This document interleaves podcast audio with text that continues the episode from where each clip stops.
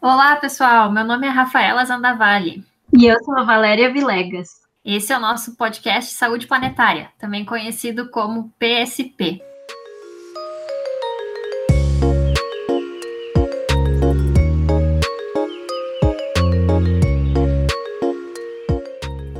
Hoje nós estamos muito felizes aqui com dois convidados, com a Karina Pavão Patrício e o Neylor Cardoso. Queria pedir para eles se apresentarem um pouquinho.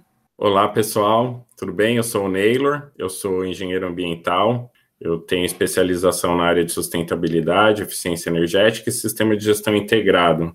Eu atuo no setor saúde há mais ou menos 15 anos, né? então sempre na área de meio ambiente, trabalhando com projetos ambientais. Boa parte dos meus projetos são desenvolvidos na área de resíduos sólidos, é, gestão de carbono, gestão de substâncias químicas, e eu estou aqui para bater esse papo com vocês hoje, conversar um pouquinho sobre o dia a dia e as questões ambientais relacionadas ao setor saúde. Olá, um prazer enorme poder participar desse podcast da saúde planetária. É, eu, de formação, sou médica, sanitarista, sou professora na Faculdade de Medicina de Botucatu, e minha grande paixão né, e área de atuação também é essa essa área ambiental, né, saúde ambiental, saúde planetária. E em 2013 eu conheci a rede é, de saúde sem dano e de hospitais é, sustentáveis e, e, me encantei, né, por isso e montamos aqui dentro do nosso HC o núcleo de hospitais sustentáveis desde 2013 e também dentro da Faculdade de Medicina eu coordeno a comissão também trabalha essa questão de buscar a sustentabilidade dentro dos nossos serviços, né? Então, muito contente da gente poder trocar aqui nesse podcast sobre esse tema tão importante. Ah, muito obrigada, vai ser muito aprendizado. E vamos começar uh, perguntando assim para o Naylor, o que, que significa a pegada de carbono e a pegada ambiental dos sistemas de saúde? Ah, legal, Rafa. É, a gente tem ouvido falar bastante hoje, né, sobre principalmente pegada de carbono. Né? Eu acho que esse momento que a gente vive hoje pós-pandemia, né, é, as grandes organizações, as grandes corporações, não só do Brasil, mas no mundo inteiro, estão revendo bastante é, a questão relacionada aos seus impactos, principalmente os impactos ambientais, né, relacionados às suas operações, né e nesse sentido, a gente tem ouvido falar cada vez mais sobre pegada ambiental, sobre pegada ecológica, sobre pegada hídrica e sobre pegada de carbono, né? Então, o que é, o, o, qual, qual o contexto, né? Como a gente consegue explicar um pouquinho melhor o que é isso? Quando a gente fala de pegada, a gente está falando de um rastro, né? A pegada, ela vem no sentido de um rastro mesmo, que é aquele rastro que as organizações deixam na natureza, sejam a gente aqui nesse contexto a gente está falando no contexto ambiental, mas a gente pode olhar isso no contexto socioambiental também, ver o impacto que as organizações, as empresas de maneira geral causam para a saúde das pessoas, causam no, no ambiente social, né? Então, é, quando a gente fala de pegada ecológica ou pegada ambiental, a gente está falando justamente disso, né? Que são os impactos ambientais que são causados pelas organizações em função de suas atividades.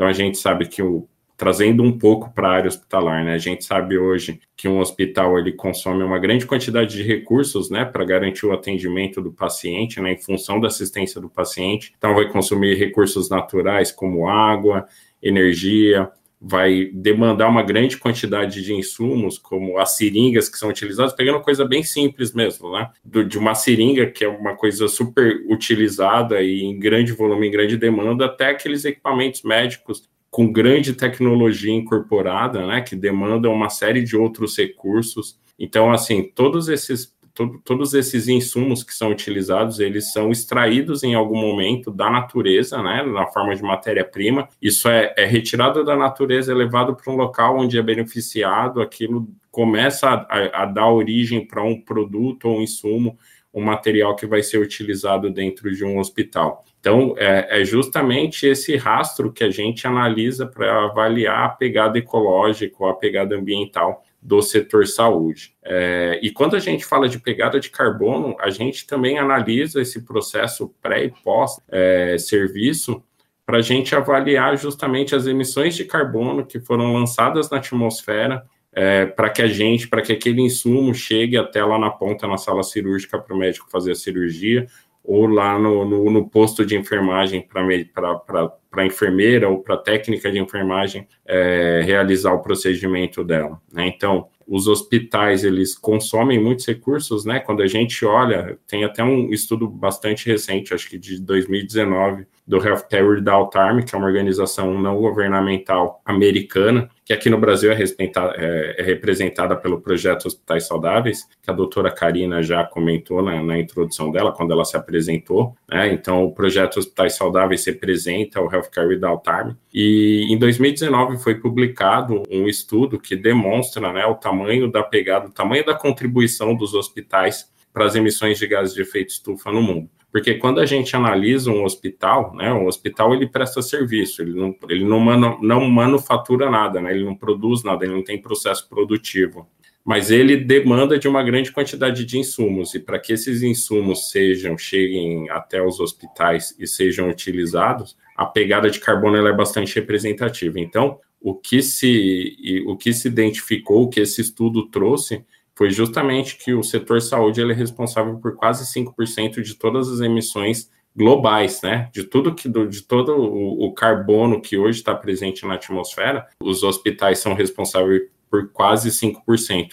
Né? Isso é bastante representativo, porque até pouco tempo atrás, né, como eu disse para vocês, eu trabalho bastante na área hospitalar, há bastante tempo na área hospitalar, e até pouco tempo atrás a gente nem falava sobre emissão de gases de efeito estufa, né? O hospital ele começou a ser visto como um ofensor, não só pra, pra da, do ponto de vista de carbono, mas ambientalmente, né, do ponto de vista ambiental, a gente passou imune durante muito tempo. Ninguém viu o hospital como um causador de dano, né?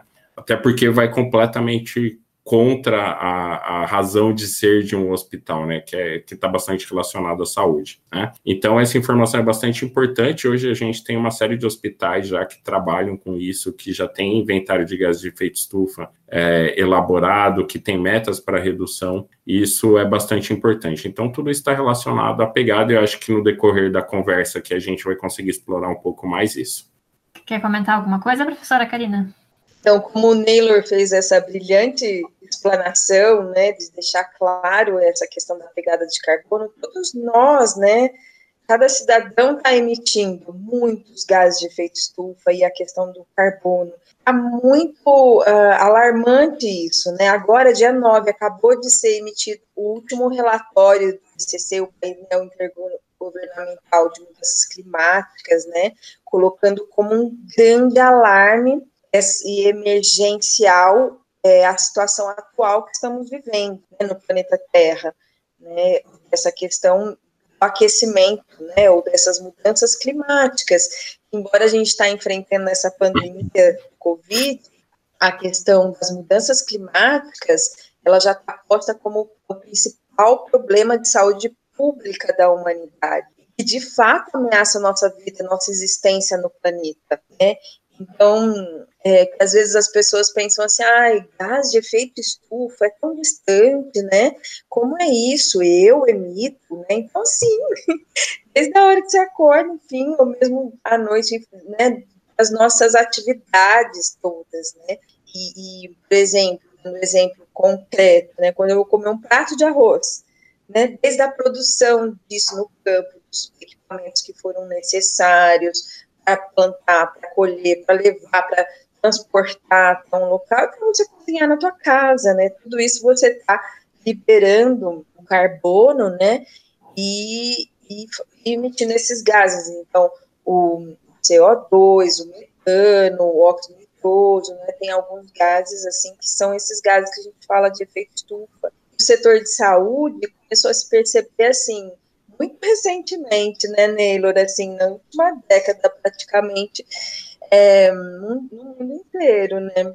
Bom, de um lado a gente cuida da saúde, mas de outro a gente agrava muito a questão da saúde. Por que isso?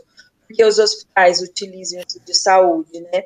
São instituições que funcionam hospital 24 horas consumo de energia, um dos, é o maior consumidor de energia, um dos maiores do setor público, é, água, né, com a crise hídrica que a gente está enfrentando esse ano, grave, precisamos olhar para isso. todos os produtos, produtos farmacêuticos, todos os produtos, né, é, a gente utiliza, as nossas construções dos serviços de saúde. Então, começou a se perceber que a gente estava no contrassenso, quer dizer, nós, nós ao mesmo tempo cuidamos, mas ao mesmo tempo é, prejudicamos muito o, o, meio ambiente, o planeta. Ah, os, o lixo que a gente produz, né? Quantos lixos infectantes, por exemplo, o volume, né? Aqui o nosso HC, a gente produz em torno de 3 toneladas é, por, por dia de resíduo, sendo mais ou menos uns 40% disso infectante, né?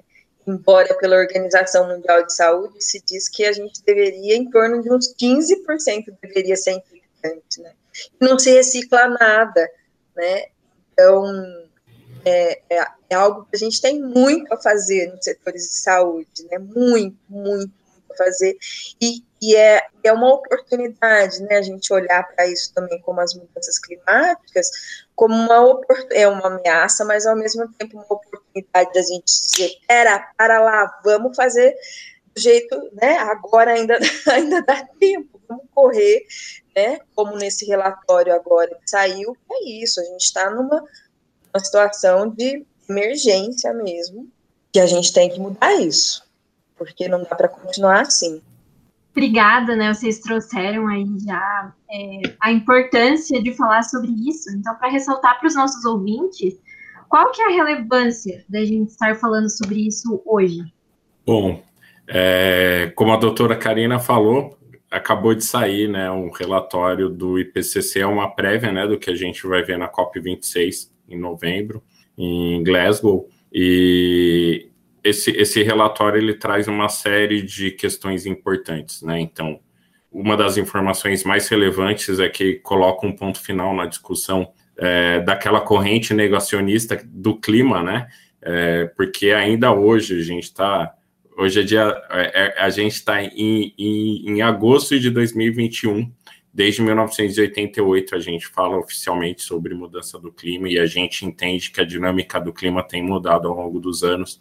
Desde 88 existe essa discussão, é, mas ainda existia um grupo de pessoas, um grupo de cientistas, inclusive, que acreditava que o processo de aquecimento, de mudança do clima, né, de toda essa dinâmica do clima, é, não tinha relação com, com a atividade humana, né, com, não tinha origem antrópica. É, então, o que esse relatório traz é que ele evidencia, ele coloca um ponto final nessa discussão, ele consegue comprovar, por meio dos modelos matemáticos que vão sendo aperfeiçoados a cada ano, que, que são, sim, o, o, o esse 1,07, já que a, a, gente já presenciou de aumento no, na temperatura da superfície da Terra, tem total relação com a atividade humana. Né? Se a gente não tivesse aqui, a, gente teria temperatura nos níveis pré-industriais, né? É, que remetem o, um, o período anterior à Revolução Industrial.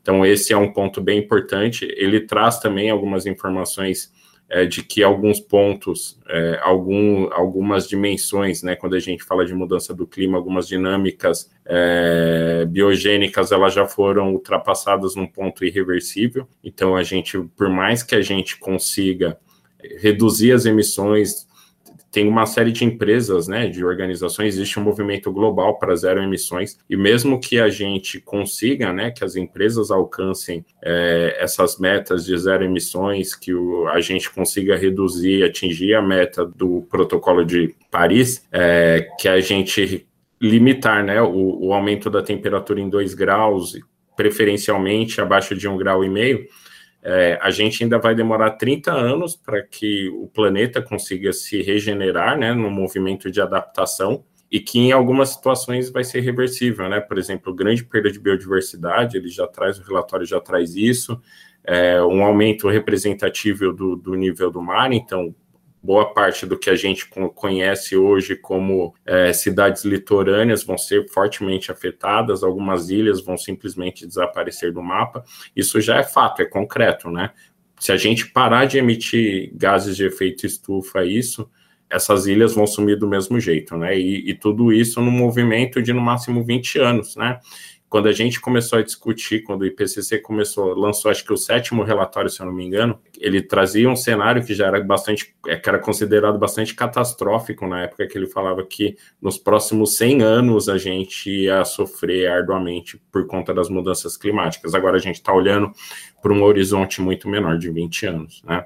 Então, a, a, relevância do tema hoje é essa, né? As questões, elas são urgentes, tem coisas que a gente não consegue mais mudar o curso, existe um grande movimento para descarbonização da economia, né? A gente viu a pandemia ela trouxe um monte de coisa ruim para a gente, a gente teve que mudar, a gente mudou radicalmente a nossa vida, a nossa forma de viver, mas uma coisa que ela trouxe de positivo foi que a gente viu que é possível a gente é, operar, a gente trabalhar, a gente manter a economia com padrões de emissões baixos, né? Então, a, a própria ONU, por meio do Pacto Global, está com uma série de programas, né? O, tem o Race to Zero, que prevê né, que as organizações elas proponham metas baseadas em ciências, que aí não é aquela meta que eu olho e chuto simplesmente, né? Então é com base em uma série de dados e informações, olhando para a série histórica, olhando para frente, modelando é, do, do, ponto de vista matemático, para ver o que é possível e de que forma que as organizações precisam reduzir suas emissões para atingir o Acordo de Paris, né? Então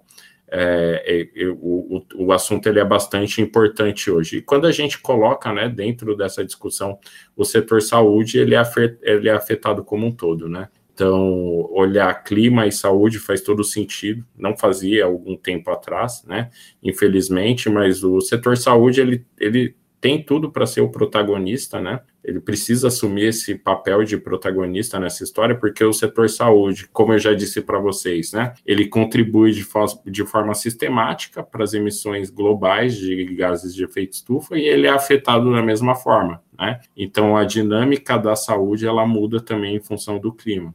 Aí a gente está falando de é, aumento de demanda por desastres naturais, né? Então, grandes eventos climáticos como chuvas, a gente vai ter problema com desnutrição também relacionada à seca, né? Então, é, a, os, algumas áreas, né, algum, algumas regiões, elas estão, a gente já percebe uma mudança, né, de, de produtividade, então algumas áreas que antes se plantava café, hoje está plantando tomate, em função justamente dessa mudança do clima, a gente tem alguns processos de desertificação bem importantes aqui no Brasil também. Então, o, o setor saúde ele é bastante importante em dois sentidos, né? Então, quando a gente fala de mudança do clima, né, em plano de mudança do clima, o planejamento para a mudança do clima, a gente olha sempre três pilares, né? Então, o de mitigação, que é de reduzir as emissões de gases de efeito estufa, então, reduzir o impacto da atividade é, da organização ou atividade humana, olhando para a gente enquanto indivíduo que contribui também para esse sistema.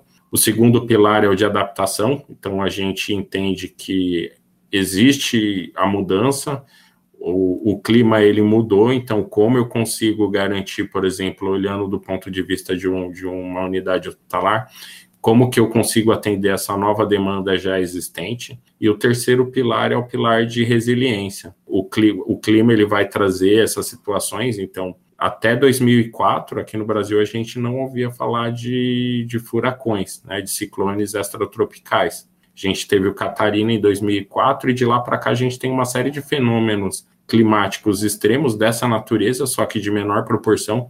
A gente teve o ciclone bomba em 2019 e isso vai ser incorporado, né? Então a mudança do clima ela não traz nenhum fenômeno novo, né? Ela aumenta a intensidade e diminui o tempo, né? A frequ... aumenta a frequência com a qual esses fenômenos acontecem também.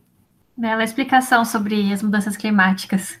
É, professora Karina, quais, eu sei que a senhora já citou um pouco, né, uh, as principais fontes de emissão, mas pudesse pontuar, assim, onde que um hospital é, acaba emitindo gás de efeito estufa e os impactos ambientais. E talvez, se quiser já explicar também que ações que ele pode tomar uh, né, para diminuir isso. Então, os hospitais, é, como a gente vem falando, e agora vocês podem estar imaginando, fazendo esse exercício também, né? Nossa, onde será que o hospital emite gás de efeito estufa?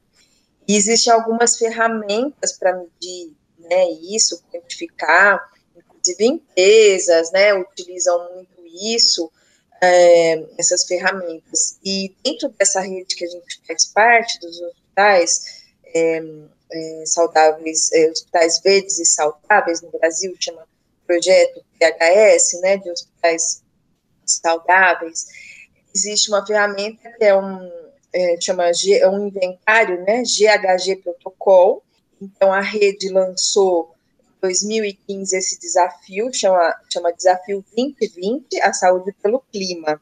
Né? Então, como o Neylor também falou, dessa, desses hospitais que po podem já aderir, né, que a gente faz parte, essa rede é gratuita também, né, é, qualquer hospital pode aderir, e aí ele faz esse pacto de começar a quantificar os gases e, e pactuar quanto ele vai é, diminuir.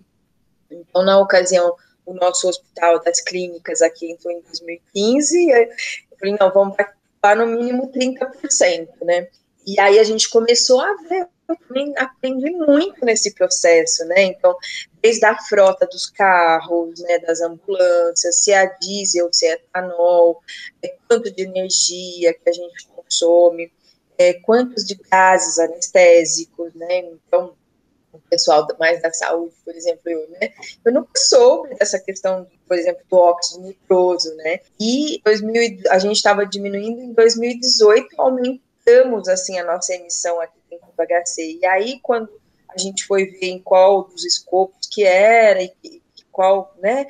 onde que estava acontecendo isso foi justamente o óxido nitroso. E aí descobrimos que tinha um grande vazamento dentro do nosso hospital, do centro cirúrgico.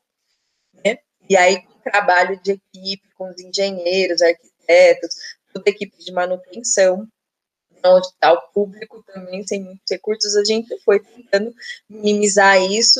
E, para nossa felicidade, a gente conseguiu reduzir 33% de nossas emissões, né? A gente acabou de, de publicar esse dado agora na rede. Então, é, é bem bacana, né? E para vocês entenderem um pouco, ah, como mede, quais são né, os pontos que a Rafa perguntou.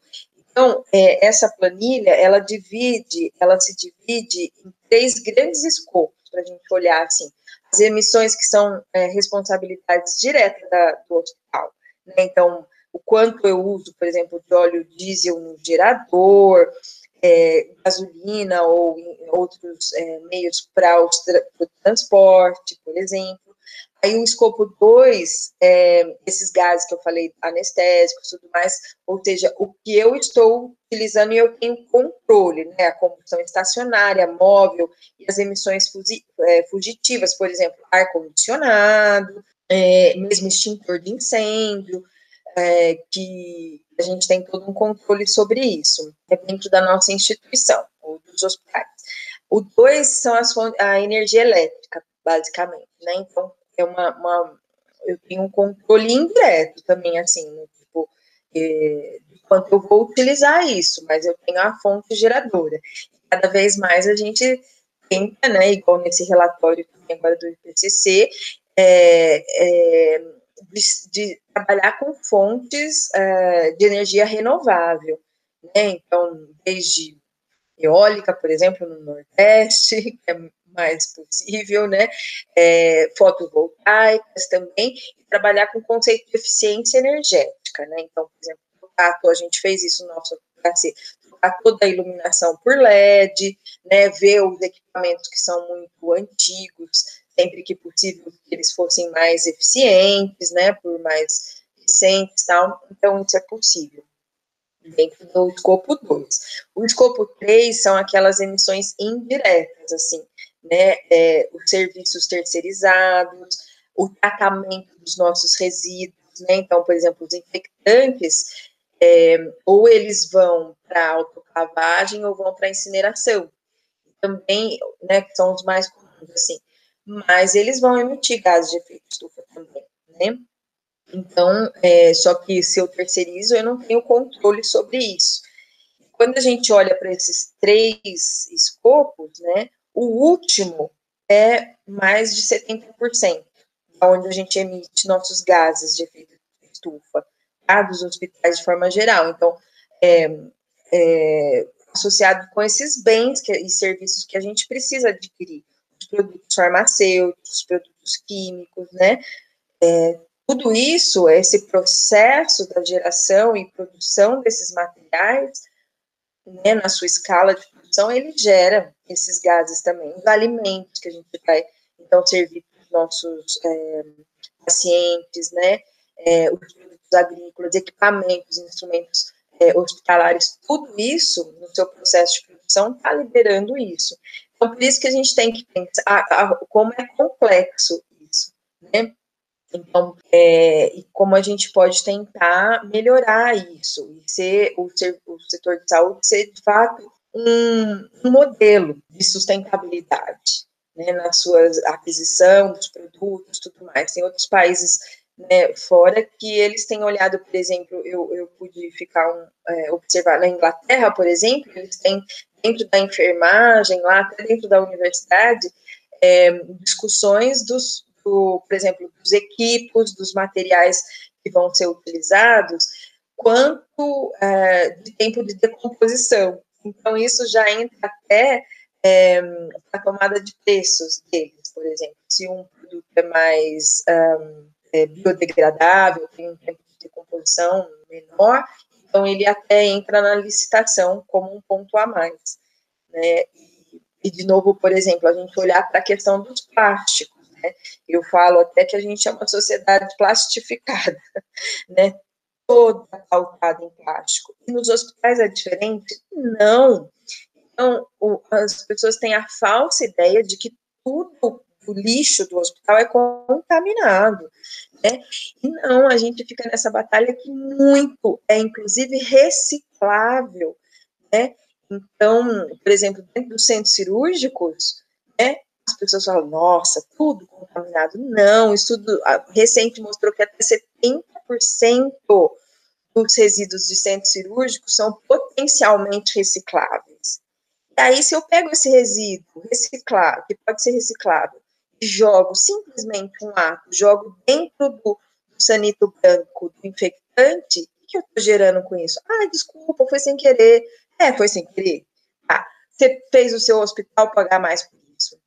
Você fez a questão ambiental de não reciclar esse produto, que é vem do petróleo, uma fonte não renovável, é isso que a gente está falando, tá emitindo um monte de, de gás de efeito estufa, a pegada de carbono está aumentando e você socialmente não está ajudando a sociedade, o catador que vive desses produtos.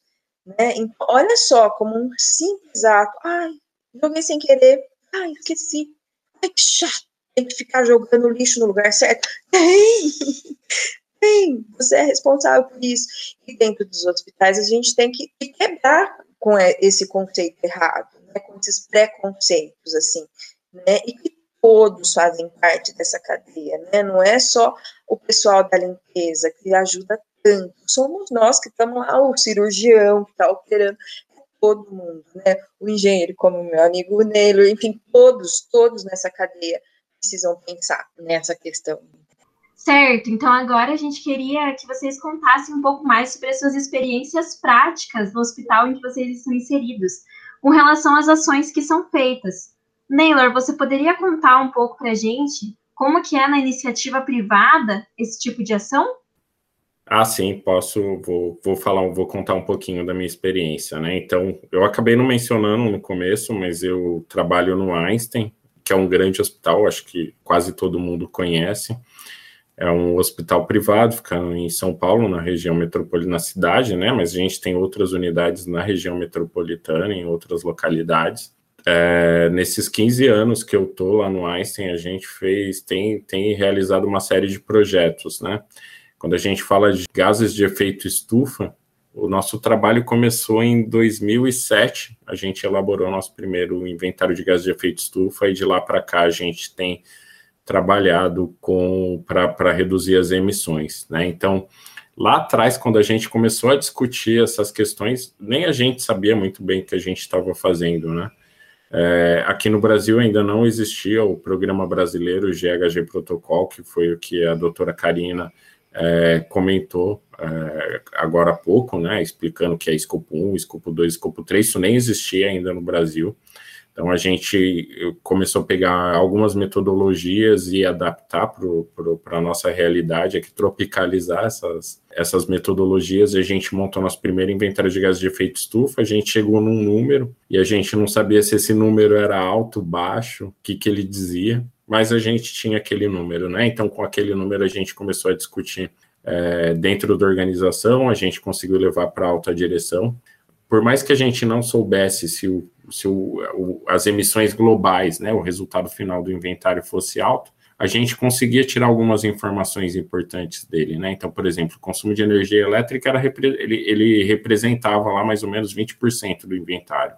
O, o óxido nitroso, que a doutora Karina comentou, ele na época ele representava 60% das emissões, né? Então, para vocês entenderem um pouco o impacto desse gás. Ele é um gás que é utilizado em procedimentos anestésicos, né? Ele é amplamente utilizado. É, o Einstein ele tem essa característica de ser um hospital de alta complexidade, então centro cirúrgico a gente tem uma série de outros procedimentos que vão utilizar esse gás.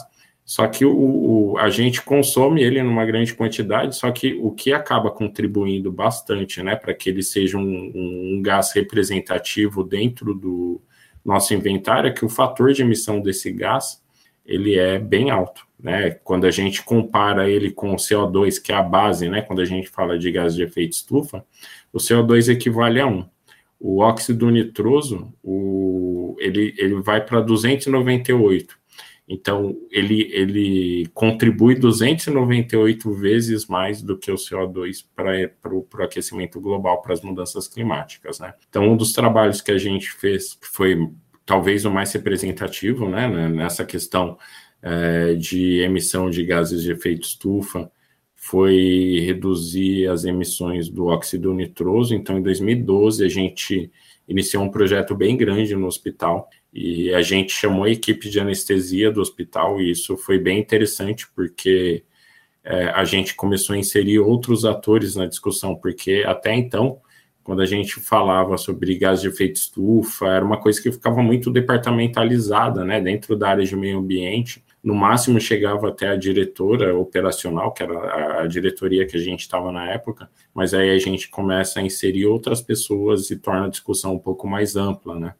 Então, como a maioria das pessoas não sabem, né, é, o, o, os médicos anestesistas, eles ficaram bastante surpresos com relação ao impacto disso, então a gente começou a discutir, analisar, ver processo, identificar quais eram os gargalos, o porquê a gente consumia tanto, a gente, a gente fez uma, a gente a gente buscou, né, a gente fez um estudo de estanqueidade, né, do, da nossa rede de distribuição de gases para ver se tinha vazamento, algum tipo de fissura que pudesse contribuir para esse consumo, mas a gente viu que a questão era mais as ações, né, que a gente implantou a partir desse projeto foram mais, ações mais voltadas para a boa prática mesmo, né, então é, melhorar os protocolos de anestesia, conscientizar, não, mas sensibilizar né, o médico anestesista lá no momento do procedimento para ele usar o fluxo adequado, para assim que terminar o processo desligar o fluxo, né, não deixar vazando,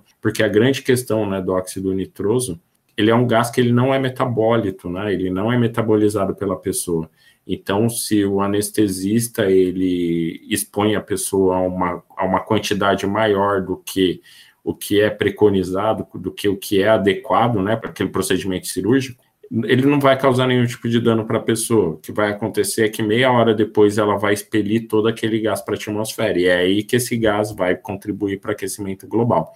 Então, esse é um dos projetos que eu, eu particularmente, eu tenho muito orgulho de ter participado desse projeto, de ter mudado essa cultura, e, e eu sinto orgulho porque esse projeto ele foi expandido para uma série de outros hospitais a partir desse projeto que a gente fez.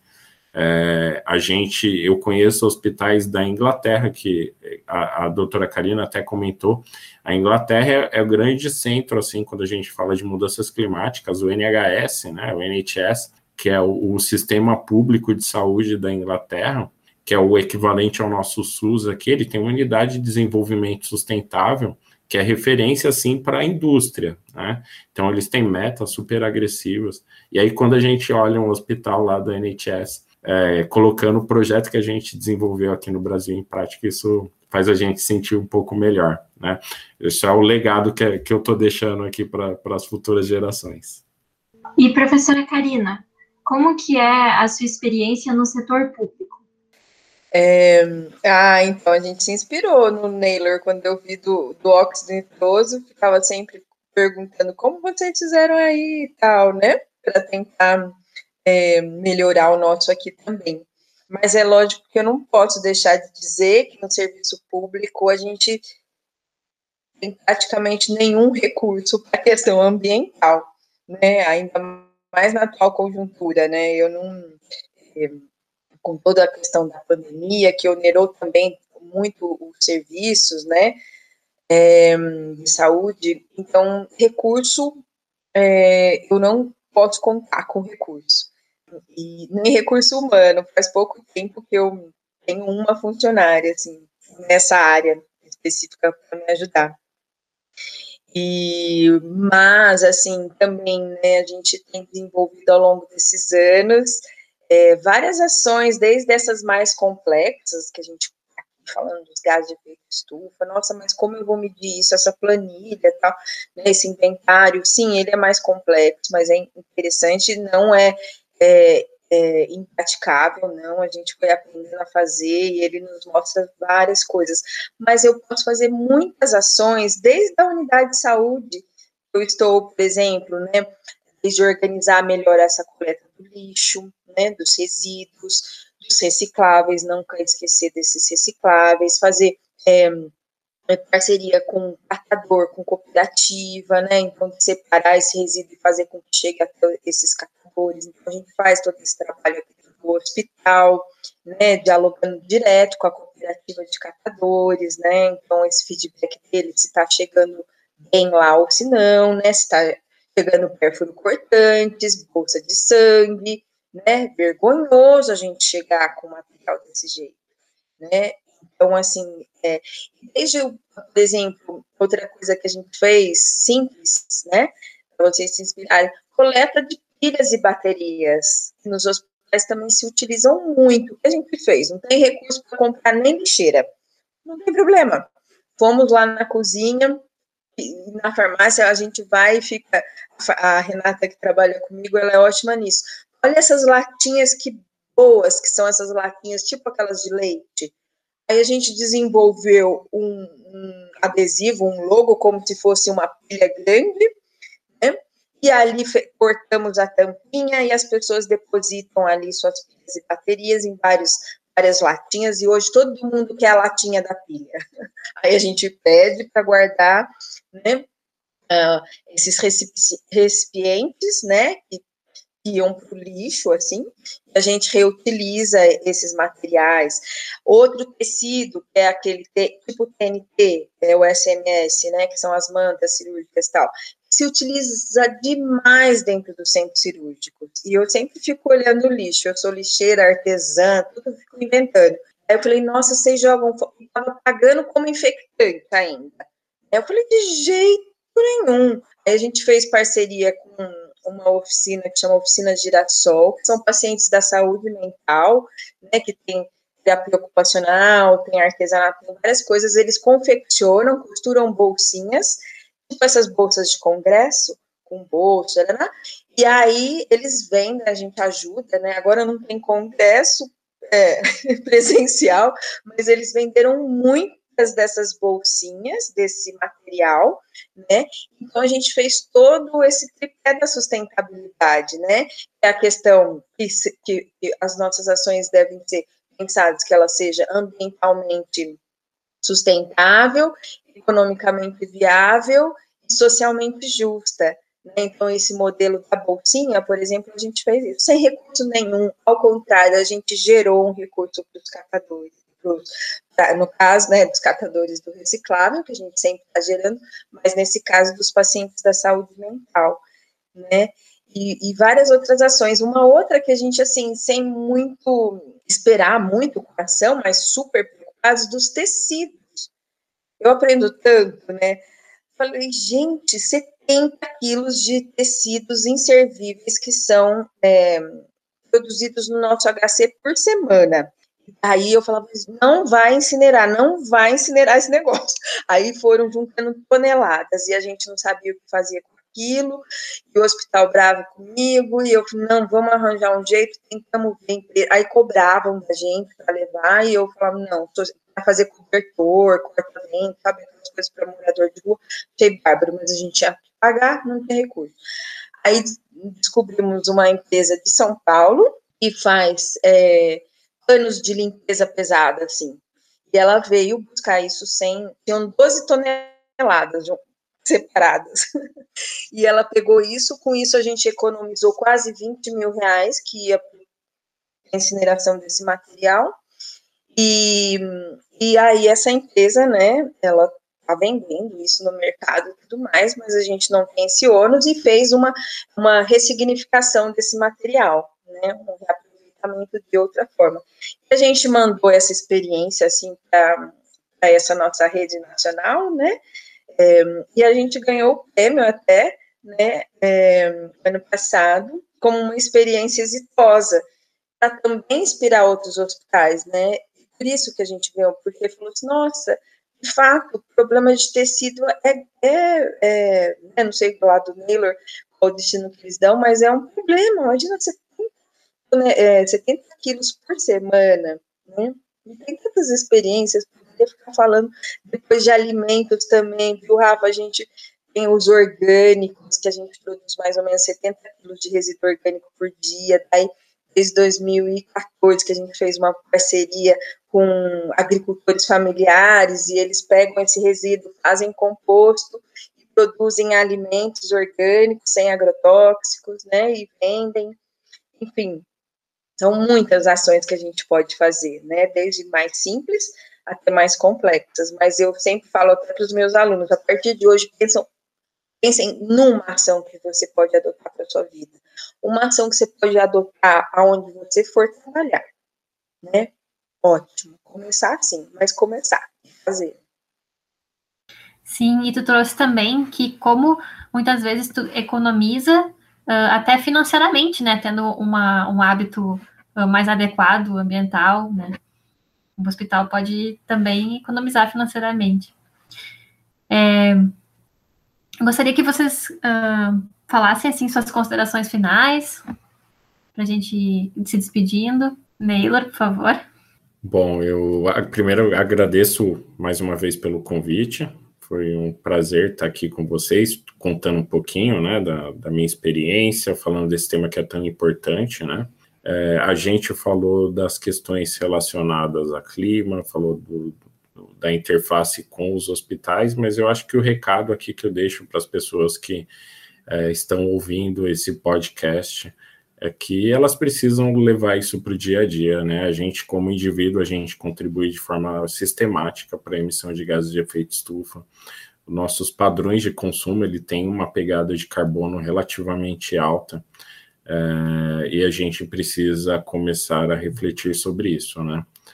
É, não basta as empresas quererem meta zero carbono, os governos trabalharem, definirem planos, ratificarem acordos, se a gente, enquanto cidadão, não exercer o nosso papel, né, que é, é de pensar que diminuir um pouco, né, o nosso egoísmo é, e pensar nas outras pessoas, pensar nas próximas gerações, né? E a gente, durante muito tempo, a gente falou também sobre futuras gerações, as próximas gerações, mas a gente já está sentindo os efeitos do, do clima hoje, né?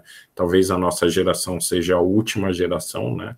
Que seja capaz de mudar o curso das mudanças do clima, e a gente não pode deixar isso para amanhã. A gente tem que começar a colocar essas ações em prática e no nosso dia a dia. As pequenas ações são aquelas que vão dar maior resultado quando a gente consegue mobilizar as pessoas. Tá bom? Obrigado, pessoal.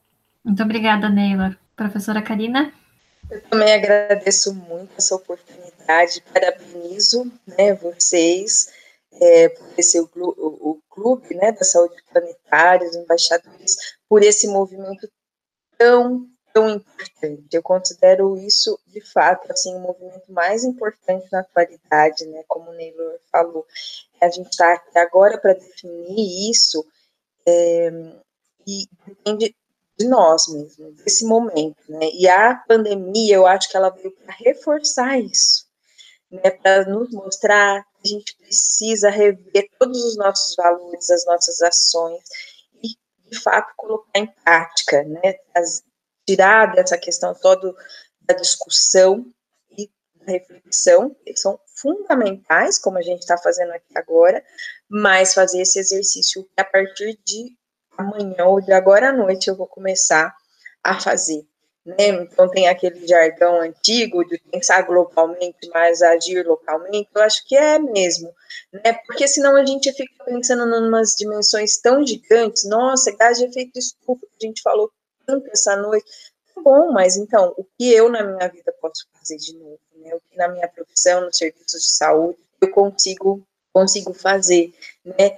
E é, eu sou super otimista, empolgadíssima, mas eu confesso que nos últimos anos, no, antes da pandemia, eu já estava assim, meio chateadinha, falando, ah, acho que não vai mais. Ainda mais quando lançam os dados, né, Neylor? Lança esses relatórios assim e a gente fala, nossa, não tem mais jeito. Né? Mas eu, a, a pandemia tem, me mostrou muito assim no começo, né? no começo, quando a gente ficou de fato fazendo isolamento e, e, deixando de consumir, ou só consumir o que a gente precisa, a gente consome muito mais do que a gente necessita, das nossas necessidades humanas. Né? Então, lembro nos primeiros meses aconteceu no mundo, na China, o ar, a poluição diminuiu para caramba, os rios, os animais voltarem em lugares que a gente não estava vendo ou seja, em dois, três meses que a gente deu é, uma trégua para a natureza, para a gente não explorar ela do jeito que a gente é, ela conseguiu reagir. Né? Então, por isso que, que, me deu muita esperança, assim, né? Porque eu estava pensando, igual o Nilo também falou, ah, mesmo parar de emitir, né, ou, um, agora, se as empresas parassem, isso também não ia reverter dessa forma, né, mas a natureza responde. Então, ela nos mostrou né, o planeta, que é possível, né? E é isso, a gente está nessa questão planetária. Então, cuidar do planeta, cuidar de. Esse é o único espaço que a gente tem, né? Que, é, que a gente pertence, que a gente está muito é, junto disso né? Então, eu acho que é a hora mesmo, né? É, o nosso planeta é aqui agora e nesse momento a gente poder é, reverter essa situação. Então, gratidão por esse espaço. Bom, então, muito obrigada, Neila e Karina, é, por dividirem conosco um pouco das experiências de vocês. Foi maravilhoso esse momento. Sim, espero que inspire várias unidades de saúde, é, centros hospitalares, a, a, a, seguir esse caminho, a unir na rede né, de hospitais saudáveis do Brasil, que a gente possa ser um exemplo para a sociedade, né? Que, que a saúde possa dar esse exemplo. Muito obrigada, pessoal, e até o próximo episódio.